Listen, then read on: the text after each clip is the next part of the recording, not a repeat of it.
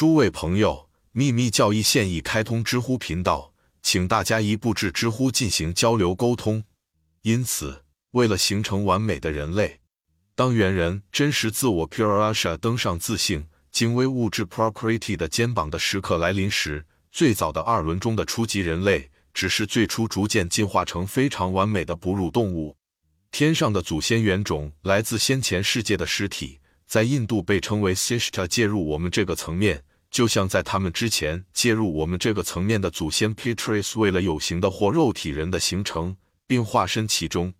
因此，这两个进程为了这两个创造物——动物和神圣的人，有着天壤地别的不同。祖先 Petrus 从他们的空灵身体中射出，类似他们自己的更空灵缥缈，或者我们现在应该称之为与他们自己相似的折射或星体形态。这为单子提供了第一个居所，以及不可见物质具有了一个模型，并且为盲目物质提供了一个模型，自此围绕。并在这个模型的基础上建造，但是人类仍然是不完整的。从斯维安布瓦马努在马努第一卷中，他的七个原始马努 Manis 或 Prajapati 的后代，每个都生出一个人类原始种族，直到拿撒勒法典 Codex Nazarius 中的 caraptonos 或 fatah 盲目的欲望强烈的物质生在他的母亲身上，圣灵七个人物。每一个都是原始七个种族中一个种族的祖先。这个教义铭记在每一本古老的经文中。谁产生了 Manu 人？谁使他形成身体？生命与生存、恶行和月亮。这里 Manu 代表了精神上的天人，我们内心中真实不灭的自我，这是唯一生命或绝对神性的直接放射能。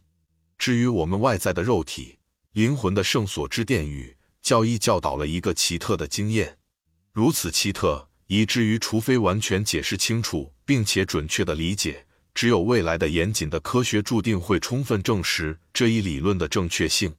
在此之前，曾有人说过，神秘学不接受宇宙空间中存在任何无机物。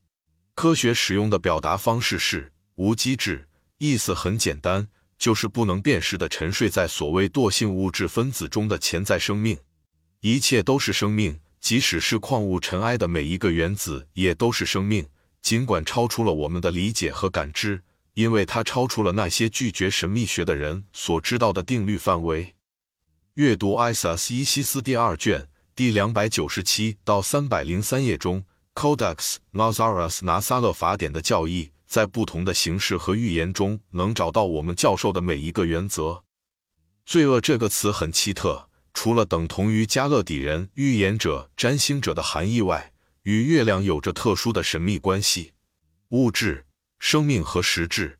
廷德尔说，原子似乎是对生命渴望的本能。那么我们会问：以有机形式运行的趋向从何而来？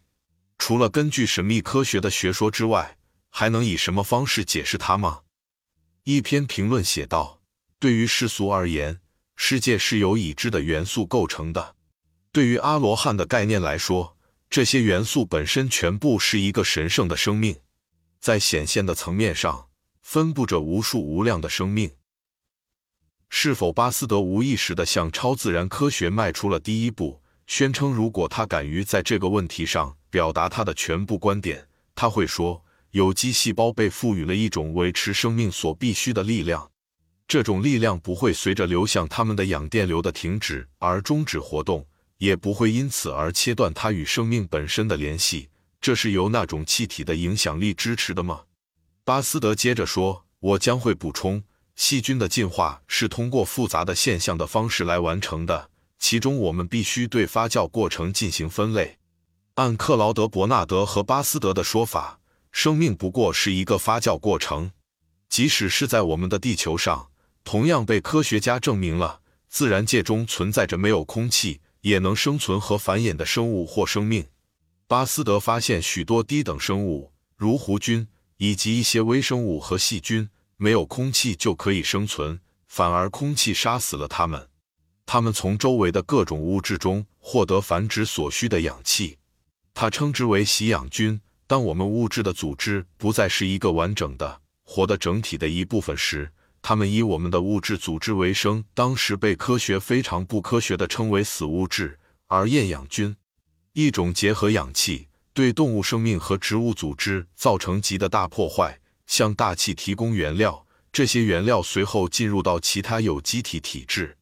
另一种破坏，或者更确切的说，最终消灭所谓的有机物质，没有他们的参与，最终的衰变是不可能的。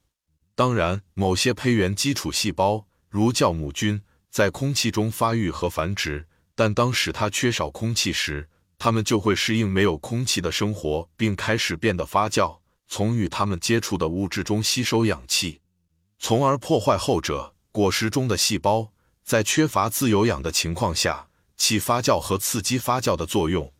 所以在这种情况下，蔬菜细胞的生命表现为厌氧生物。那么，为什么生物的细胞在这种情况下会形成例外呢？博戈洛伯夫教授问道。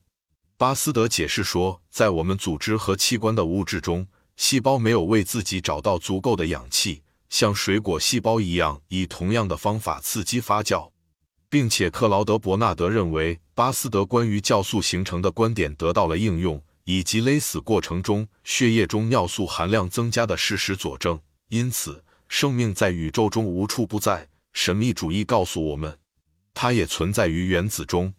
另见下文。本节结尾。